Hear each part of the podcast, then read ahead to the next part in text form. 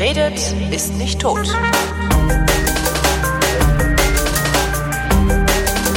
Willkommen zum Geschichtsunterricht. Ich habe mir jemanden ausgeliehen und zwar von D-Radio Wissen, das ist der Matthias von Hellfeld, Kollege, Moderator, Redakteur und vor allen Dingen Historiker. Hallo Matthias. Ich grüße dich.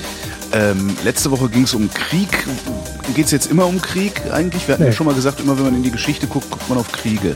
Ja, nee, wir machen jetzt mal heute mal was ganz, ganz anderes. es geht nicht um Krieg, es geht nicht um Böses, es geht nicht um Zerstörung, sondern es geht um Gutes. Das gibt's doch gar nicht. Um Bildung, um Wissensvermittlung, um ein mittelalterliches Wikipedia und um Bildungsreformen und wir sind in der Zeit von Karl den Großen. Jetzt kommt Gründer hey. des Deutschen Reiches und Frankreichs. Naja, das, ja, das, das streichen wir jetzt, ähm, sondern wir machen das so.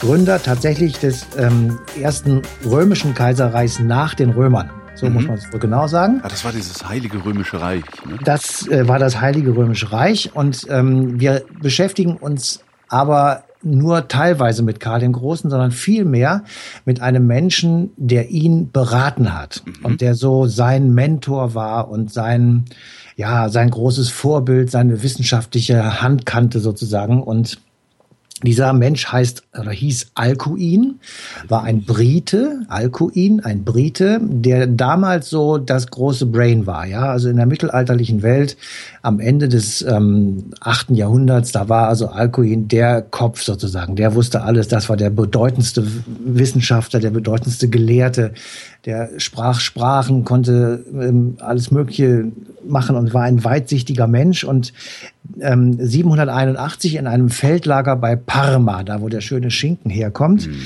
ähm, haben sich die beiden getroffen. Und der Karl war also sofort äh, hin und weg von diesem Alkohol und sagte, du bist mein Mann. Ähm, äh, ich engagiere dich jetzt. Ähm, du wirst in Aachen wenn du Lust dazu hast, gegen gutes Geld natürlich äh, und feines Proviant und immer ordentlich Wein, wirst du also jetzt für mich ähm, ja, ich sag mal, so etwas wie eine Bildungsreform machen. Mhm. Und ähm, man glaubt das gar nicht, aber das eines der wesentlichen Dinge, die der Mann gemacht hat, ist zu entwickeln, wie man schreiben sollte. Und du schreibst heute genau so, wie der sich das gedacht hat. Ach was? Mit der karolingischen Minuskel. Ähm, vorher gab es die romanische Majuskel, also etwas anderes, Schreibzeichen und Wortfolgen. Und so und diese gemeißelte Großschrift oder was ist das? Ja, ja, das ist so, ja, ja sehr unpraktisch und ja. ähm, nicht so besonders äh, handgelenkig. Und der Alkoin hat also die Vorlage für deine Schrift gemacht. Und wenn du äh, im Netz guckst unter karolingischer Minuskel, dann findest du so eine kleine Matrix und da sind die ganzen Buchstaben drin und die sehen im Grunde genommen genauso aus wie die Buchstaben, mhm. die wir damals alle noch in der Schule gelernt haben oder die heute unsere Kinder ähm, auch lernen. Und ähm, der, der Hintergedanke war, dass wenn sie alle eine Schrift haben und alle auch die gleiche Schrift schreiben können, dann können sie auch alle die gleiche Schrift lesen. Und damit sind sie dann besser regierbar. Damit sind sie besser regierbar, aber das war nur der hintere Gedanke. Der vordere Gedanke war, äh, damit kann man sie einfach auch mit anderen Dingen zusammen konfrontieren. Man kann einfach Wissen vermitteln. Mhm. Weil gleichzeitig ähm, war die Absicht oder wurde gemacht, auch die Absicht umgesetzt, äh, Schulen zu gründen. Allerdings nicht so, wie wir das uns heute vorstellen, mit der regelrechten Volksschule oder so etwas. Das gab es nicht. Aber es gab eben Schulen in Klöstern. Mhm. Und in diesen Klöstern wurden äh, Menschenkinder aufgenommen, von denen man dachte, dass sie äh, vielleicht etwas intelligenter sind als die anderen, jedenfalls in der Lage sind, diese Wissensvermittlung mitzubekommen. Und es ist sozusagen der Grundstein gelegt worden für das, was man vielleicht heute die Wissensgesellschaft äh, nennen kann. Und äh, ich habe lange über den Mann gelesen und nachgedacht und habe so gedacht, ähm, was um Gottes Willen haben die eigentlich äh, gemacht oder warum, warum haben die dann alte Schriften abgeschrieben oder warum hat er eine, eine wunderbare Bibel, die berühmte Alcuin-Bibel, herstellen lassen? Und äh, da kommen wir dann wieder auf Karl den Großen zurück, denn da muss ich erst mal ganz kurz erklären. Ich, ähm, eine Zwischenfrage habe ich. Bitte, sehr ähm, gern. Waren die Menschen im achten Jahrhundert äh, tatsächlich im Durchschnitt dümmer als heute? Weil Nein, ich finde so aus der aus die, die Vorstellung sich zu denken so ah die, der, vereinzelte Menschen haben den Eindruck gemacht, als wären sie ein bisschen intelligenter und darum haben wir ihnen dann Schreiben und Lesen beigebracht sozusagen. Ja. Ähm, es hätte aber doch jeder lernen können. Äh, ja, okay. selbstverständlich. Das ist aber dieser Gedanke ist aber erst später gekommen, also ja. dass man, ich sag mal, eine Schulpflicht einführt. Äh, in Preußen war das 1717, mhm. also ist ein bisschen hin noch. in anderen Ländern ein bisschen früher, aber so um die Drehe herum ist das in Europa passiert und äh, bis dahin war Schule gab es zwar, aber eben nicht als Pflicht. Und Universitäten gab es ja jede Menge. Die wurden ja schon um die 1000 äh, herum gegründet, mhm. die ersten. Ähm, aber das war eben tatsächlich ähm, etwas dann für die etwas Älteren, die eben irgendwo anders schon mal sich also die Grundbildung herbeigetan hatten und dann eben da auch an die Universitäten konnten. War das denn prinzipiell zugänglich für alle oder musste man auch die richtigen Leute kennen oder sich einkaufen oder sonst wie? Oder konnte also, jeder beliebige Bauer sagen, so mein Erstgeborener, nein, der geht jetzt da in... Nein, nein, also in, den, in die Klosterschulen konnte, Schulen konnte auf gar keinen Fall jeder rein. Also da waren zum Beispiel die Kinder von Karl dem Großen drin. Ja, okay, das heißt, es war also auch eine, eine sehr selektiv. Elitenanstalt Machterhalt und sowas. Alles klar. Okay. Also es war, war selektiv und es war natürlich auch eine Elitenanstalt. Und insofern, äh, wie gesagt, wir können das nicht mit dem vergleichen, was wir heute als äh, Bildung äh, verstehen oder als, als Schulbildung oder so etwas. Das waren noch die ganz, ganz rudimentären Anfänge. Mhm. Aber äh, sie haben ähm, ich sage jetzt einfach mal, überlegt, was können wir jetzt eigentlich abschreiben oder was können wir archivieren oder wie, was machen wir jetzt eigentlich mit dieser neuen Schrift und wie können wir das sozusagen praktisch umsetzen. Und da kommt ein Gedanke, den man vielleicht heute mit dem Begriff politische Theorie bezeichnen könnte. Der geht ungefähr so. Und äh, Karl hat sich da sehr dran gehalten. Also das war für ihn also das, das war Gesetz. Ähm, diese politische Theorie steht an mehreren Stellen in der Bibel und sie besagt, äh, wenn die vier großen Weltreiche untergegangen sein werden, ist das Ende der Welt nahe. Mhm. So, und jetzt können wir uns überlegen, welches waren denn die vier großen Weltreiche? Das sind zunächst mal bei den Babylonern, Nebukadnezar, äh, dann kommen die Perser, ähm, die Perser, ein riesiges, gewaltiges Reich, äh, werden abgelöst durch äh, Alexander den Großen, das, Griech, das große griechische Imperium, das wäre dann schon das dritte. Mhm. Und das vierte war halt das Römische Reich, die nach den Punischen Kriegen ja Griechenland als Provinz äh, annektiert haben. Das war ungefähr 150 vor Christus. Mhm. So, und ähm, wenn wir äh, fair mit dem Imperium Romanum umgehen, dann ist es endgültig beendet worden ungefähr 470 nach Christus durch einen äh, germanischen Söldnerheerführer namens ähm, Odoaker. Mhm. Und damit. Den äh, habe ich sogar schon mal gehört, den Namen. Ja, ja das war ein, ein, mittel, ein mittelmäßiger Feldherr, wird er so beschrieben, aber klug genug, äh, den, den letzten verbliebenen Römern da den Garaus zu bereiten. Und er hat dann die Insignien der Macht an den oströmischen Kaiser geschickt, der ja in Konstantinopel geherrscht hat und gesagt hat, mein Freund, du bist jetzt der Chef von dem restlichen Teil da vom Osten des äh, alten Imperium Romanum. Mhm. Ich mache hier jetzt den König von Italien und gut ist. So, und ähm, damit wäre ja eigentlich das Vierte Reich äh, beendet. Ja. Und damit, wenn die Bibel recht hätte, müsste ja eigentlich die unter, der Untergang der Welt drohen. Mhm. Und nun haben die sich überlegt, was machen wir denn jetzt, verdammt nochmal? Und haben gesagt, ganz einfach, der Karl ist ja König der Franken und er war so am Ende des achten Jahrhunderts der bedeutendste Mann in Europa. Mhm. Und der Papst, wenn man sich das mal so kurz vorstellt, sitzt mitten in Italien und hat keinen richtigen Freund mehr. Ja, das Imperium Romanum gibt's nicht mehr, da sitzt der Chef in Konstantinopel, das ist weit weg. Ja. Und da hat er sich überlegt, ich brauche irgendeinen, der richtig anderen Leuten auf die Schnauze hauen kann. Und da brauche ich den stärksten, den wir haben, und das ist der Frankenkönig. Und dann ja. hat den Frankenkönig ungefähr um die gleiche Zeit, also ungefähr 780, 90, äh, mehrfach getroffen. Und dann haben die gesagt, weißt du was, wir machen dich zum römischen Kaiser. Und wenn wir dich zum römischen Kaiser machen, mein Freund Karl, Franke, dann ist das Imperium Romanum auch gar nicht untergegangen, weil dann bist du ja der Nachfolger. Und wenn du ein römischer Kaiser bist, dann herrschst du auch über den Teil Italiens, der, ich sag mal, mindestens einschließlich südlich von Vatikan ist. Damit ja. Vatikan wieder angedockt ist an die größte weltliche Macht, die man sich damals vorstellen konnte. Also. Warum, warum ist, also Karl hätte doch auch genauso gut sagen können, Hals Maul, ich suche mir jetzt meinen eigenen Papst. Ja, hätte er machen können, aber. Oder war die Kirche die, damals schon so gut vernetzt und du, so, so mächtig? Du, du, bist einfach viel zu skeptisch. Du, du hast, äh, du darfst dein Wissen von heute musst du vergessen. Du musst okay. versuchen zurückzugehen und sagen, was machen die im Jahr 800? Und im Jahr 800 war die Durchdringungskraft der Bibel und der Kirche in Rom viel, viel stärker als heute. Die hatten sich überlegt, die Menschen, und zwar das war allgemeingut, also jedenfalls bei den Christen, das stell dir eine Triangel vor, oben in der Spitze sitzt der liebe Gott. Ja. Und rechts und links, also die unteren Enden der Triangel, ist die weltliche Macht und die geistliche Macht. Also der Papst und der stärkste Feldherr an der Seite des Papstes. Der Papst gibt dem Feldherr den Segen, göttlichen Segen, und der Feldherr garantiert mit seinem Militär den Schutz des, des Heiligen Vaters, des, mhm. des Vatikans. und damit des Vertreters Petrus auf Erden. Insofern war das eine Win-Win-Situation. Also der Papst hatte Sicherheit, falls mal irgendwelche Drecksäcke aus Sizilien aufmarschierten und so weiter. Und der und weltliche Herrscher hatte den, ewige Legitimation. Genau, hatte ja. ewige Legitimation. Also eine wirkliche Win-Win-Situation. Mhm. Er hätte aber trotzdem sagen können, der Karl, ach weißt du, ich, mir reicht das, wenn ich fränkischer Kaiser werde oder von mir aus auch deutsch-französischer Kaiser, irgendwie sowas. Ähm, aber sie haben gesagt, nein, wir müssen ja gucken, dass wir die Erde noch ein bisschen weiter lang äh, am Drehen halten und deswegen ähm, bin ich römischer Kaiser und damit ist das Imperium Romanum nicht untergegangen. Mhm. So, das war jetzt ein kleiner Exkurs.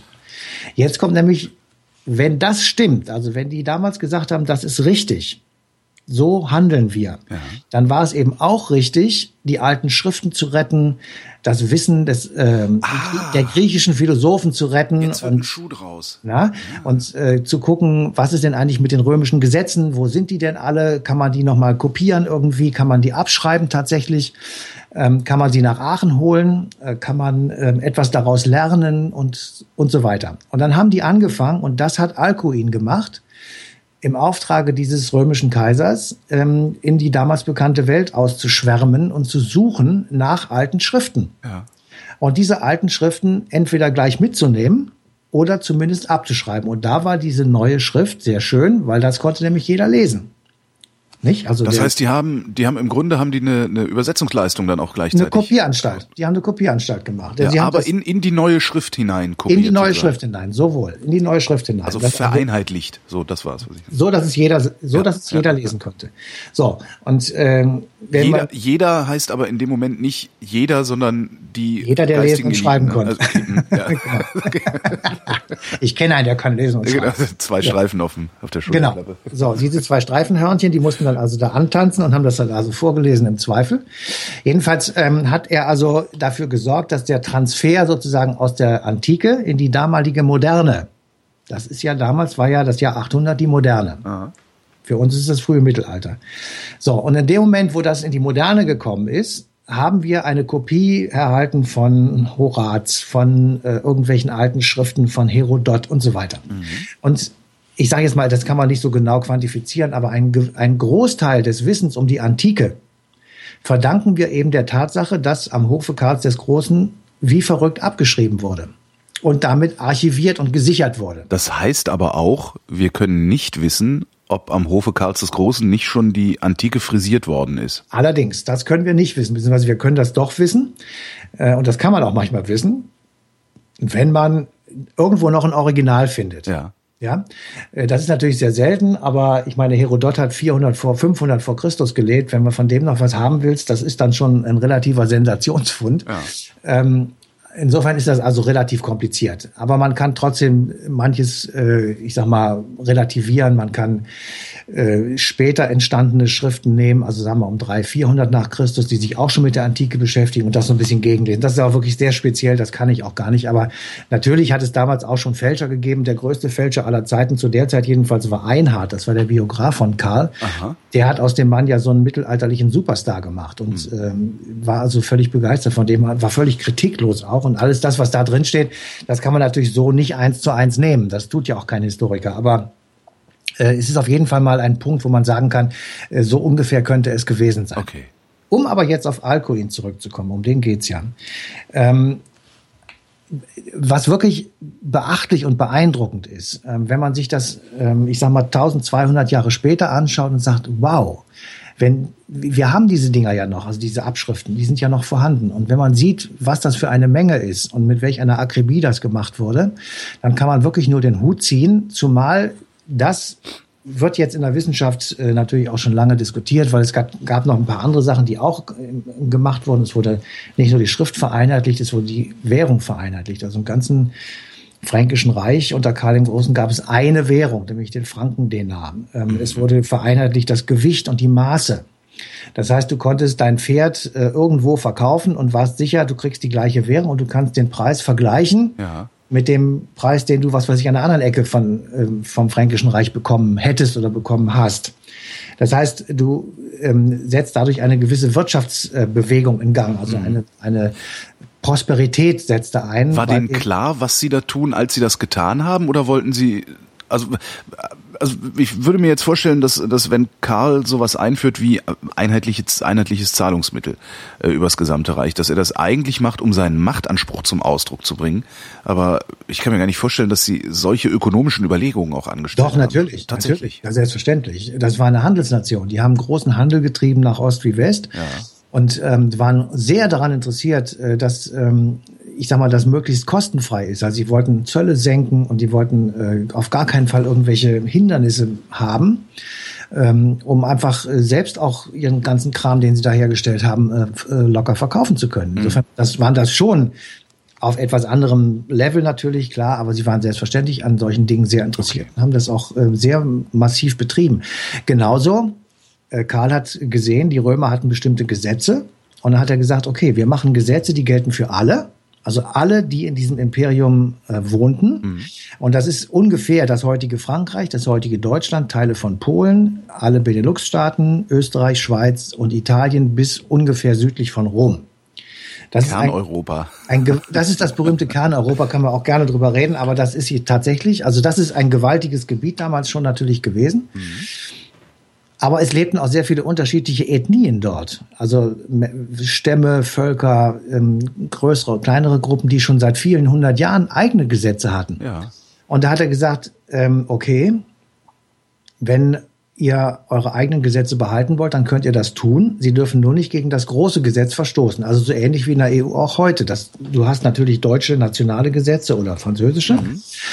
Aber, und sie gelten auch weiterhin, aber sie dürfen eben nicht im Widerspruch stehen zu den EU-Gesetzen. Das gleiche hat Karl der Große auch gemacht. Und durch diese Vereinheitlichung und durch diese gleich, in Anführungsstrichen Gleichmacherei hat er ähm, einen Aufschwung in Gang gesetzt und eine Prosperität hergestellt und einen Wohlstand geschaffen ähm, für eben alle Leute oder für viele Leute, nicht alle, aber jedenfalls für viele Leute. Und man hat äh, im Grunde genommen diese, diese Bewegung ähm, auch mit einem Namen versehen, und zwar äh, Renaissance, also Wiedergeburt, Wiederentdeckung. Also mhm. indem Karl und Alcuin die Antike wiederentdeckt haben und das Fränkische Reich, also das Imperium des Karl des Großen, an die Vergangenheit gebunden haben, indem sie die Schriften archiviert haben, die Gesetze archiviert haben, das Denken und das Wissen aus der Antike, Mathematik, Philosophie, Astronomie, alle diese Dinge, die ja auch in der Antike schon bekannt waren, haben sie rübergeholt in ihre Gegenwart, also in die damalige Moderne und damit eben eine Renaissance in Gang gesetzt. Und diesen Begriff Renaissance, den haben wir ja noch ein paar Mal in der Geschichte Europas, ja. also sozusagen der Rückgriff auf die äh, alten Zeiten. Und äh, wir haben einen Menschen gefunden, der ähm, ich sage jetzt mal sogar äh, noch weitergeht und sagt, äh, Alcuin war eigentlich so etwas wie ein Humboldt, also eine ganz, ganz gewaltige große Figur und ähm, eigentlich auch ein äh, Bildungsreformer. Und ähm, der das gesagt hat, ist äh, Jan-Hendrik Olberts. Der war bis vor kurzem ähm, Dekan der Humboldt-Universität in Berlin, also hat auch noch einen Namensbezug. Ja, das kann man sicherlich sagen. Ich würde sogar noch weitergehen. Alcuin war im Grunde der Humboldt Karls des Großen, indem er nämlich tatsächlich eine Art Aufbruch in den Bildungsgedanken der Bildungsphilosophie des frühen Mittelalters organisiert hat. Und insofern kann man in der Tat diesen Vergleich ziehen. Und der Bezugspunkt ist jeweils derselbe, nämlich äh, vor allem die griechische bzw. römische äh, Antike, weshalb man ja Alcuin auch gelegentlich als den Begründer der karolingischen Renaissance bezeichnet. Insofern müsste man eigentlich von drei Renaissancen äh, sprechen. Äh, dieser Renaissance im frühen Mittelalter mit Alcuin in der Tat, äh, dann die Renaissance der Humanisten und dann wiederum der Rückgriff Humboldts äh, im frühen 19. Jahrhundert vor allem auf die Quellen der alten Sprachen und damit wiederum auf die äh, Kultur der Antike. Wir kopieren uns also so durch die Weltgeschichte hindurch. Ja, und damit wird auch klar, dass äh, Holger Klein und Matthias von Hellfeld im Grunde genommen Produkte auch der griechischen Antike sind. Ja. Das ist Geschichte. Was, was musste man, was musste man damals machen oder sein, um als ein, ein herausragender Gelehrter zu gelten? Hat es gereicht, lesen und schreiben zu können? Nee, nee, nee. Also ähm, du warst der große Meister sozusagen, ähm, wenn du auf einer Universität oder Vorläufer einer Universität warst, da hast du erstmal die sieben freien Künste studiert, so eine Art Grundstudium, Mathematik, ähm, Rhetorik, Musik und so weiter, also Allgeometrie. Und das waren sozusagen die, die Grundausbildung und äh, das, was man vielleicht, es gab mal eine Zeit lang auch in unserer Zeit noch so eine Art Grundstudium. Ja. Dieses Grundstudium, äh, zu meiner Zeit jedenfalls, das fand nicht nur im Erfrischungsraum statt, da auch, aber nicht nur, sondern man, man hat auch mal Zeit, ein bisschen Philosophie zu hören oder mal genau. ein bisschen, äh, ich sag mal, Politikeinheiten mitzunehmen, die man eigentlich gar nicht brauchte für sein eigenes Studium. Also eine Art, naja, Grund, Grundausbildung. Studium, das, Studium Generale. Ne? Studium Generale. Ähm, das gibt's in Amerika noch, ja. aber bei uns gibt's das leider nicht mehr. Und ähm, weil es ja sehr streng jetzt und verschult worden ist. Und äh, wenn du also diese sieben freien Künste äh, studiert hattest und äh, abge also bestanden hattest und abgelegt hattest, dann konntest du dich spezialisieren auf meinetwegen Theologie oder Medizin oder was immer. Und äh, dann äh, warst du eben jemand, der also einen hohen Bildungsgrad hattest. Ähm, und der Alcuin hat eben dadurch hervorgestochen, dass er nicht nur so ein Schmalspurwissenschaftler ist, ja, sondern der war so ein Universalgenie einfach. Das war mhm. tatsächlich jemand, der offenbar auch einen großen Eindruck auf seine Mitmenschen gemacht hat und der offenbar in der Lage war, sehr viele komplizierte Dinge so zusammenzubinden, dass es jeder verstehen konnte. Mhm. Und insofern war der genau der Richtige für diese Initiierung der karolingischen Renaissance. Und ähm, er, er war auch jemand, der sich offenbar selbst gar nicht so richtig äh, in den Mittelpunkt gestellt hat, was ja dann häufig auch der Fall ist, dass man zum Beispiel in Konkurrenz auf einmal tritt zu Karl oder dass man andere Mitspieler in diesem Boot raushaben will. Es gab noch so drei, vier andere Wissenschaftler, die eben auch mit dabei waren und er hat die einfach in Ruhe gelassen, hat, hat sich so und ist dann irgendwann später als Abt nach Tours äh, zurückgegangen. Also ist dann wieder äh, sozusagen in Kirchendienst gegangen. Also er war gar nicht, ähm, also jedenfalls, wenn ich das so, ich war ja nicht dabei, ja. aber ähm, der, der, war gar nicht darauf aus, berühmt zu werden und, nee. und, Einfluss zu haben, sondern hatte einfach nur ein paar gute Ideen, die zur richtigen Zeit genau. dem richtigen Mann gesagt wurden. Genau, und er hat ah. es ja, er hat es ja auch tatsächlich gemacht. Und, und äh, die, das Ergebnis ist ja eben, dass wir ähm, jetzt noch darüber reden, dass es eben nicht in Vergessenheit geraten ist und dass wir wissen, äh, dass wir eben ganz viele Wissens- oder ganz viele Informationen über die Antike eben durch ihn haben und durch das, was er angestoßen hat. Was ich ja immer gerne wüsste, wenn ich über solche Dinge rede oder höre oder lese, ähm, ob sich in den nächsten 1200 Jahren ähnlich viel entwickeln wird. Das, aber wir werden das wahrscheinlich nie rausfinden. Also wir zwei werden das nicht erleben. Ähm, also aber was ich ja, wenn ich mit meinen mit meinen Naturwissenschaftlern rede für den Helmholtz, äh, für den Resonator Podcast, ähm, die sagen oft, die großen Dinge sind entdeckt, alle. Jetzt geht's darum zu verstehen, wie sie funktionieren. Mhm. Und ich weiß nicht, ob das nicht vielleicht in Gesellschaften auch der Fall sein könnte. Das kann schon sein, aber das äh, ist Spekulation, das ja, weiß ich klar. nicht. Aber ähm, wir haben ähm, so ein bisschen überlegt, wie man das griffig machen kann auf heute auch. Und da ist tatsächlich irgendwann mal das Stichwort Wikipedia gefallen. Also der, ja. der Beginn ähm, der Wissensgesellschaft, diese Wissensgesellschaft ist ja nicht nur Wissen, um einen Beruf auszuüben oder um eine Vorlesung zu halten oder irgend so etwas, sondern Wissensgesellschaft ist ja etwas, das darüber hinausgeht. Also dass man sich mit Dingen beschäftigt, die man nicht unbedingt zu seinem Berufsalltag braucht. Mhm die aber an sich, also ohne weitere Nebenwirkung, an sich schon ein Mehrwert fürs Leben sind. Also Wissen ist ein lebenswertes und erstrebenswertes Ziel. Und deswegen gibt es viele Leute, die sich eben über das, was sie unbedingt zu ihrem Beruf brauchen, hinaus bilden. Ja und Wissen ansammeln und dadurch selbst das Gefühl haben, dass ihr Leben besser ist als ohne dieses Wissen. Wertvoller, reicher halt. reicher, ist, wertvoller, genau. genau. So, und diese, diese Art von Wissen und diese Wissensgesellschaft und dieses daraus dann hervorgehende Wissbegierige, mhm. das hat eben da angefangen. Dass man sagt, ich will einfach verstehen, warum die Kerze nach unten brennt und nicht nach oben. Ich will verstehen, äh, warum es, äh, jetzt ganz blöde Beispiele, tags hell und abends, äh, nachts dunkel ist. So. Ähm, und dann fängst du an, dich mit diesen Dingen eben zu beschäftigen und das würdest du nicht machen, wenn du das nicht damals schon und später noch einmal im Mittelalter sozusagen vorgesetzt bekommen hättest und gesagt hätten, wie die Leute gesagt haben, du bist das, du Mensch, ja, du bist der Mittelpunkt aller Überlegungen, aller Bestrebungen, aller politischen Entscheidungen. Du bist sozusagen das Maß aller Dinge. Mhm. Das ist, klingt jetzt so von uns heute gesagt natürlich total überheblich, weil da werden die Tiere herabgesetzt und die Schöpfung, wenn jemand religiös ist, insgesamt und so weiter. Aber in den rein rationalen und wissenschaftlichen Erklärungen äh, sind tatsächlich, ist dann auf einmal die Idee entstanden, dass daraus, und das ist die Grundlage jeder demokratischen freien Ordnung. Der Mensch ist das Maß aller Dinge. Und nicht eine Idee und nicht die Kirche und nicht der Staat und nicht irgendein Politiker, sondern der Mensch. Es wird nicht immer eingehalten, das ist auch klar. Aber trotzdem ist es zumindest von der Voraussetzung und von dem Anspruch, den diese Gesellschaften haben, ist es eben der Mensch. Und das kommt aus solchen Überlegungen wie von Alkohol. Matthias von Hellfeld, vielen Dank. Bitteschön. Die passende Hörfunksendung zu diesem Thema äh, gibt es am 5. Juni 2016 auf D-Radio Wissen und heißt Eine Stunde History. Und das hier ist eine Koproduktion und sie dankt für eure Aufmerksamkeit.